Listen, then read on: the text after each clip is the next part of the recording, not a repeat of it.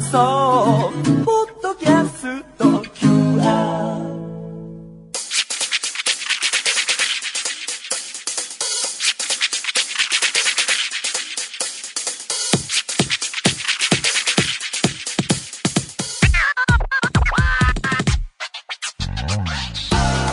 こんばんは。内山聖輝のワンクール。パーソナリティの内山聖輝です、えー、4月に入って初めての放送になります。本当になんか春っぽい天気徐々になってきたなというか、えー衣替えしなきゃいけないなという感じであの冬物をねクリーニングにそろそろ出していかなきゃいけないみたいな時期ですけれども皆さんいかがお過ごしでしょうか？あの4月に入ってあの新年度が始まったということで新しい学年になったり学校になったりあるいは職場が変わったり職種が変わったりあるいは引っ越して住む場所が変わったみたいな方ももしかしたらいらっしゃるかもしれない。そして、えーこの番組は初めて、えーたまたま聞いた人もいるかもしれないしたまたま今ラジオつけてるとかえーもしくは住む場所が変わって文化放送を聞けるようになったみたいな人がいるかもしれないので、えーまあお決まりのことではありますけれども番組の自己紹介というか、えー紹介をしておこうかなと思います、えーこの番組内山聖輝のワンクールは、えー内山聖輝という人が、えー30分間喋る番組でございます。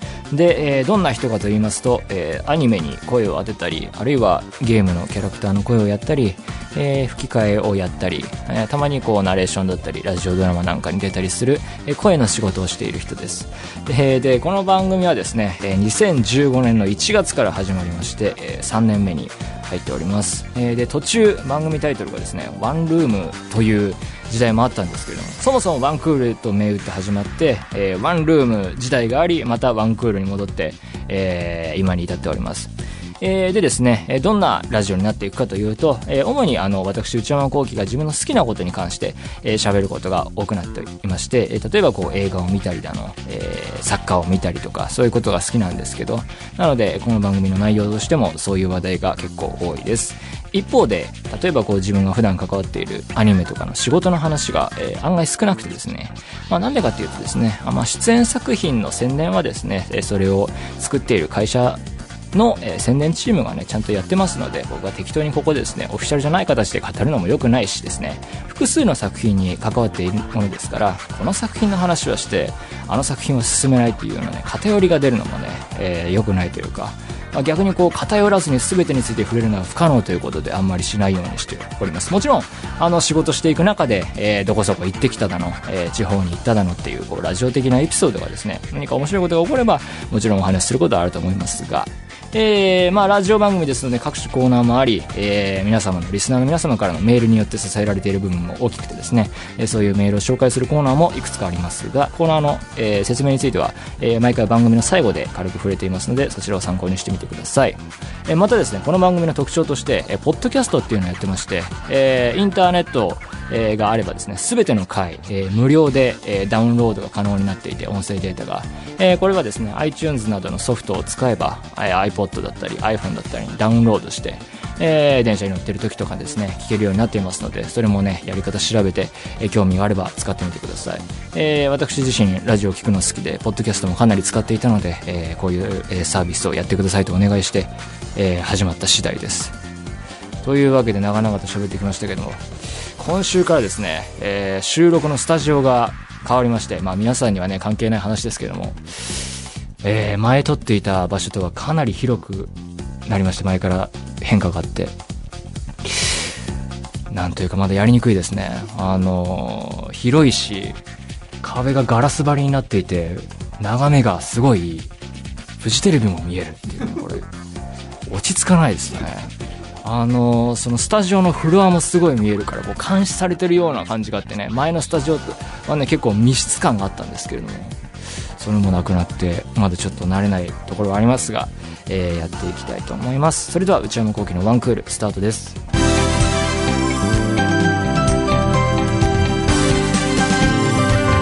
内山昂輝のワンクール。それではお便りを紹介します。えー、ラジオネーム、ことさんかなえー、内山さんこんばんは。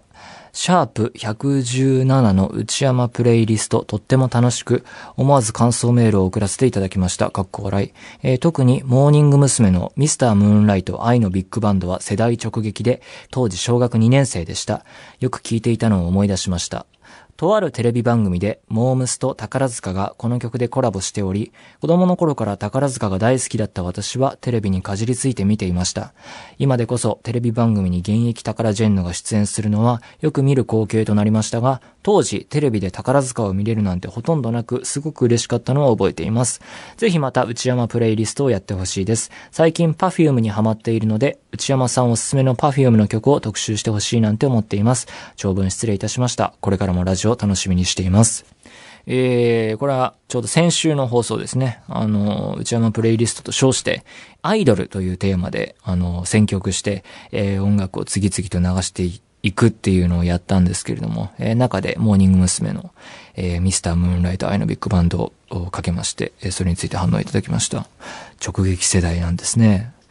確かにこれ、世代直撃で、子供の頃から宝塚が大好きだったら、この二つが共演したらもうたまんなかったでしょうね。これはね。よかったですね。あのーまたぜひ音楽特集をやりたいと思っていますし、あのーやってみて思ったのは、テーマがあると、また広がりが出るというか、縛りをつけると新たな発見が出るなっていうのはあったので、またですね、あの、僕の思いつかない、えー、思いもよらないテーマを与えられて、そこから頑張ってひねり出すみたいなことをやっていったら、えー、ああいうコーナーできるかなと思いますので、えー、いつやるかはまだ全然予定ありませんけれども、楽しみにしていただいたらなと思います。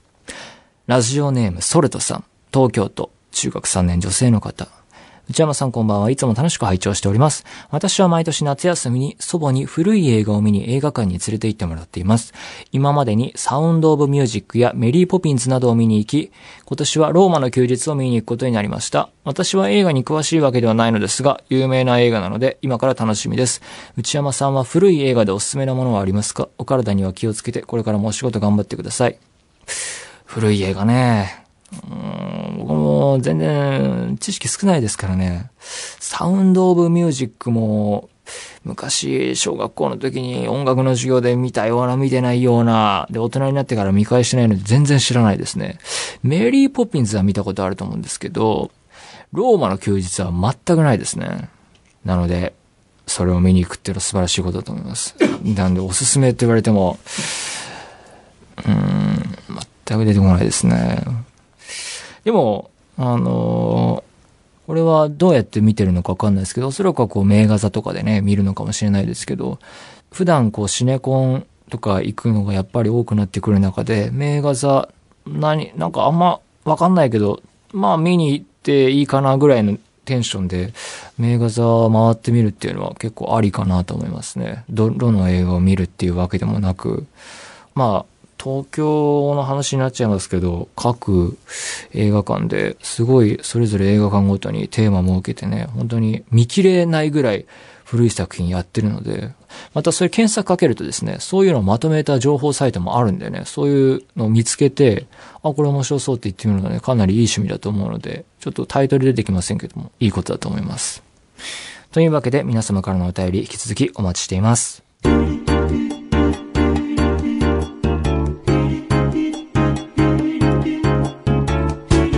内山幸喜のワンクール。内山幸喜のワンクール。続いてはこちらです。ムビログ。えーこのコーナーでは私内山が最近見た映画についてただひたすら語らせていただきます。今回取り上げる作品はこちらです。パッセンジャー。この映画監督はモルテン・ティルドゥム監督という人で、えーノルウェー出身の方であります。で、あ、この人知らないなと思ったんですけど、調べてみるとですね、えーこの監督の前作が、えーイミテーションゲーム、エニグマと天才数学者の秘密という映画で、えー2015年に日本公開されていてですね、これ、あの、劇場で見に行ってました、これを。で、この映画はですね、えーベネディクト・カンバーバッチさんが主演で、あの、物語としては、イギリスの天才数学者のアラン・チューリングという人の、えー映画です。確かにまあ、この映画も面白かったんですけど、あんまりこう強い印象で覚えていなくてですね、え今回もこの人の監督の名前でというよりは、え見た人の評判を聞いて、えー映画館に行った次第です。で、えこの映画、主な出演は、ジェニファー・ローレンスさん、そしてクリス・プラットさん。本当にノリに乗ってる二人が主演です。えーで、ジェニファー・ローレンスはですね、もうもはや若き名優と言ってもいいと思うんですけど、というのも、すでにアカデミー賞主演女優賞を22歳の時に取っていて、マジでほんとすごいですよね。しかもですね、え1990年の8月15日生まれで、私内山幸輝と大変近い。僕8月16日生まれで1日違いですね。ほぼ同い年っていうね。本当同世代にね、これだけ能力のある世界的な女優さんがいるっていうのは本当にリスペクトしかないですよね。で、キャリアとしては、えー、有名なのが X メンシリーズ、あるいはハンガーゲームシリーズ。こういう対策系、えー、の中では、これらのシリーズですごい、えー、有名です。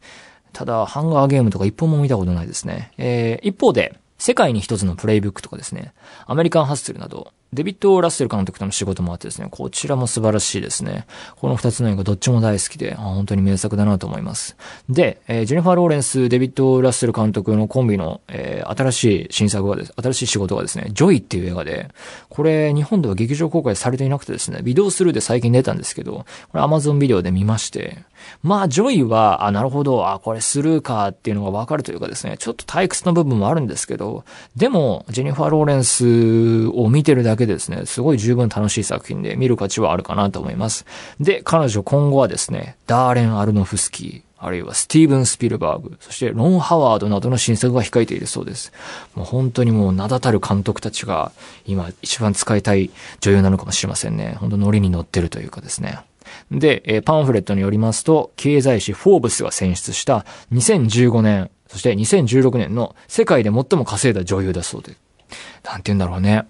実力があり、そしてもう稼いでいて、まだ若さもあるっていうね、もう最強女優の今一人ですね、完全に本当。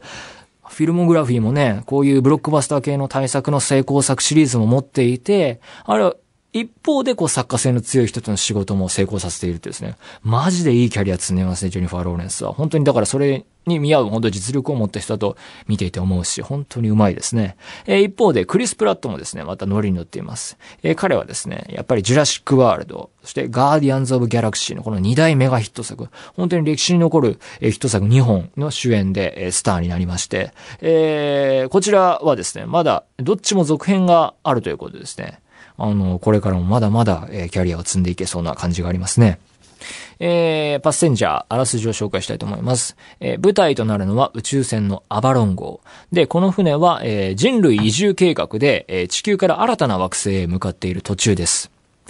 で、それは計画としては120年かかると。すごい長い旅で、えー、5000人の乗客が乗ってるんですけれども、彼らは人工的に冬眠することで、えー、年を取らず、えー、移動できるっていう仕組みになっています。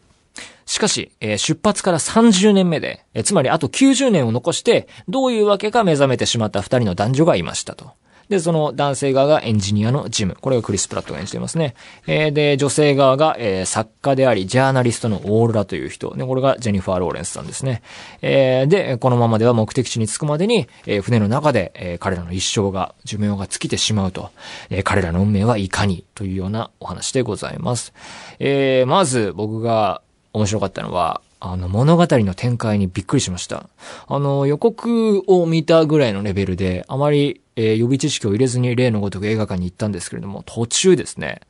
あの、心底驚く展開があって、唖然としましたね。あ、こんな話だったのかと。本当にびっくりしまして。で、あの物語の序盤で連想したのはやっぱりオデッセイですね。あの、リドリー・スコット監督でマット・デーモン主演の。あの、オデッセイは、えー、宇宙飛行士が主人公で、事故によって火星に置き去りにされてしまった一人で。えー、で、それで、こう、持ち前の技能と、彼が植物学者だったので、その知識で、えー、サバイバルし、地球へ戻ろうとする物語だったんですけれども、今回もですね、えー、ジムという男性がエンジニアで、地球でエンジニアをやっていて、えー、機械とかを修理できる人だっていう設定なので、あ、なるほど。じゃあ、こう、オデッセイ的な生き残りをかけたサバイバルのストーリープラス、ラブロマンスを加えたような、そういうストーリー、あ、これは好みだな、みたいな感じでワクワクしながら見てたんですが、もう全然違いましたね。ですが、ネタバレは本当に聞かずに何も知らずに見に行った方がいいなと思いました。で、一方で、映画の真の姿を明かさない状況今のこの宣伝の状況だと、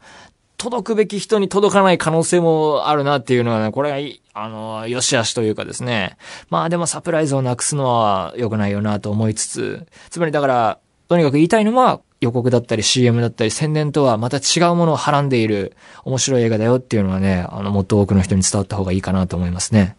で、えー映画を見た人の中では本当に賛否両論あるらしいんですけれども、私内山の場合、えー最初こそこう意外性というか驚きを持って迎えたんですが、もう見終わって本当に、あ、これは大好きだなっていうか、心底やられたというか、今の状況だと、えー2017年ベスト10入れるだろうというような感じのテンション感ですね。本当にでもかなり変な映画ではあるというか、まあそれは承知の上で、あ、面白い映画だなというか、あ好きだなというふうに思いました。で、あの、なのでこういうような映画なので、まあネタバレを避けつつ、ぼんやりした話になってしまうかもしれないんですが、まあ物語の展開は、えー触れずに、えー好きなところを並べていこうかなと思います。で、面白ポイントの一つ目は、まずですね、この見どころ、すべてが許された世界でのやりたい放題っていうね、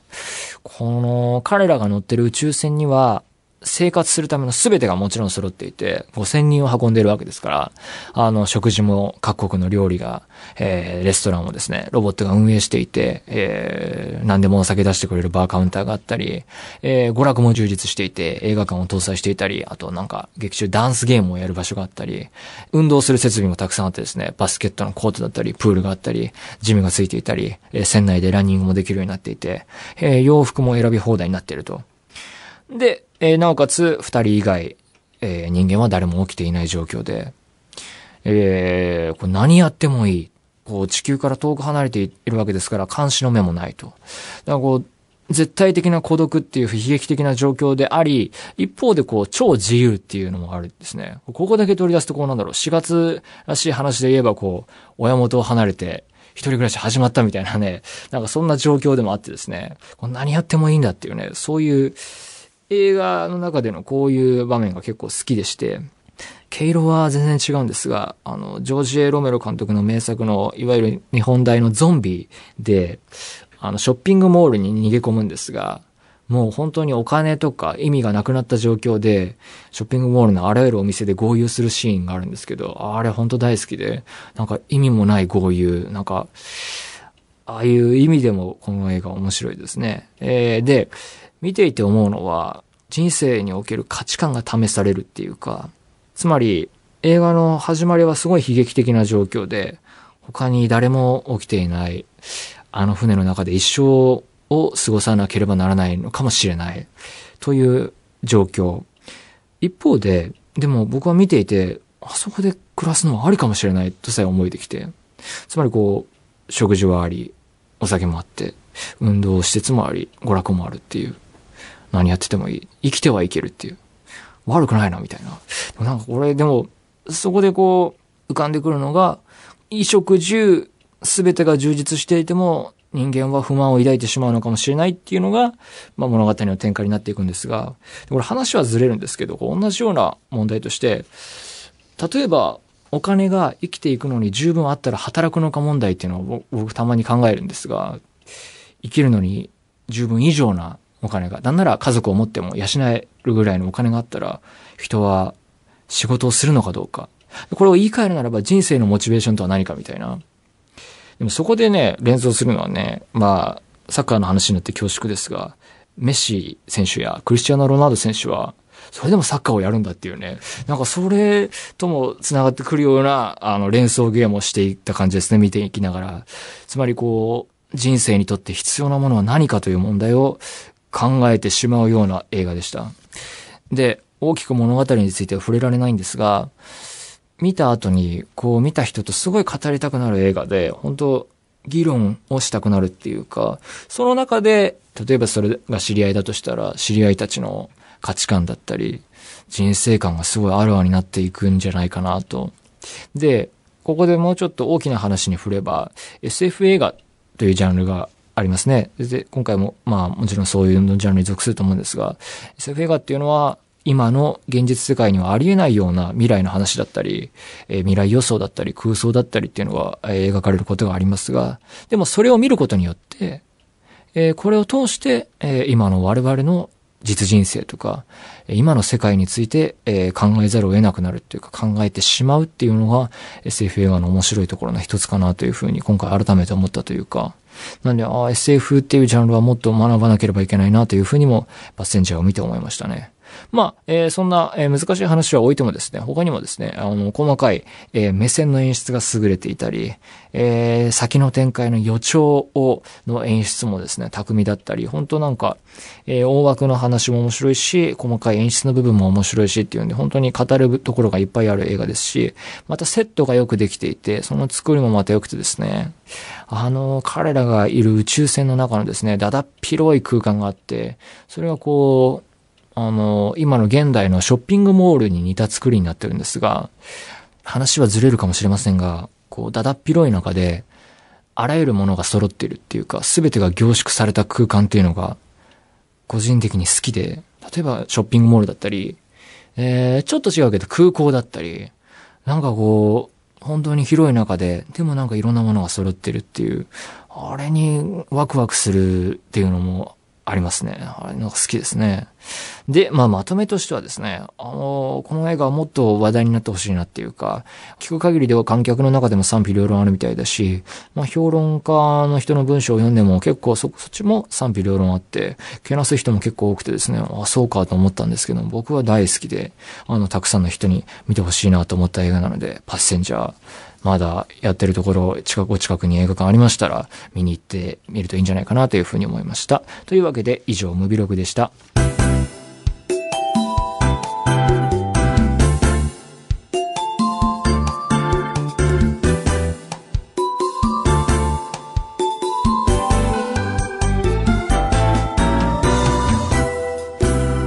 内山幸喜のワンクール。ブルーポエム。このコーナーでは皆さんから届いたブルーな思い出をポエムにしたものをご紹介させていただきます。ラジオネームピンク色の三日月さん。裏切られるのが怖くて期待しないことにした。誰かに期待して頼ってそれから裏切られるのが怖くて誰にも期待しないことにした。それなのに思い描いた愛情は、やっぱり私には帰ってこなくて。洗ってごまかしながら、また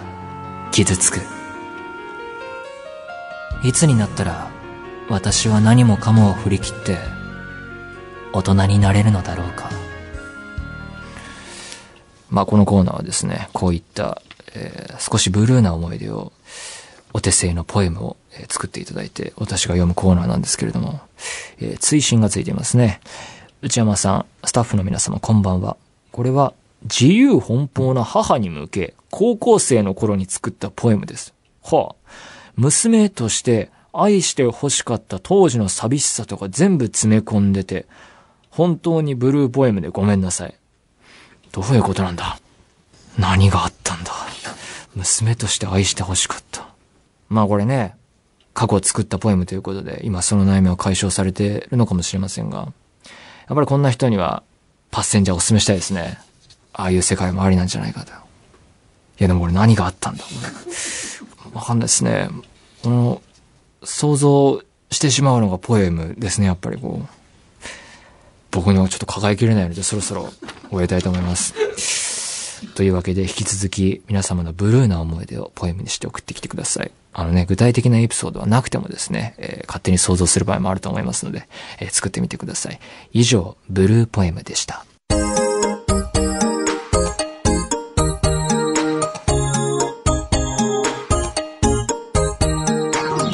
内山幸喜のワンクール、そろそろお別れのお時間です。えー、今日は、まあ、4月一発目ということで、オープニングでは番組の説明もやりましたけど、あの、そのメモ作っていく中で、ウィキペディアをね、やっぱり見たんですけど、すっげえ間違ってて、あのね、タイトルがね、ワンルームになってて、いやでもこれしょうがないよ。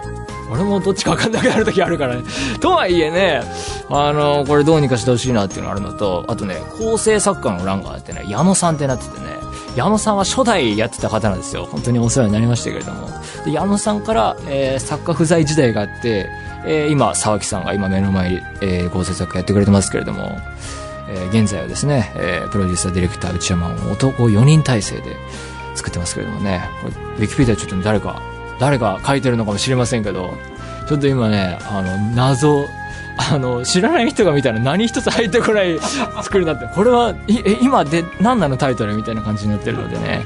このオープニングトークを聞いていただいて、えー頭の中整理していただけたらなというふうに思います。えー番組では引き続き皆様からのメールをお待ちしています。えー現在募集中のコーナーは、オープニングトーク用のトークテーマを提案していただく内山さん、これで一本お願いします。これはオープニングトークが全くネタがないっていう時にやるんですけれども、最近やっていません。1分間とりあえず話すっていう。えー買い物不詳な私内山の財布をこじ開けられるような買いな商品をお勧めしていただく内山さん、これ買いです。まあ、これはまあ、その、えーもの通りですね。えー今抱えている悩みをなるべく詳しく教えていただくお悩みプロファイル。えー皆様のブルーな思い出をポエムにしていただくブルーポエム。他にも初上陸もののグルメを取り上げる初上陸キッチン。私が最近見た映画についてただひたすら語るムビログ。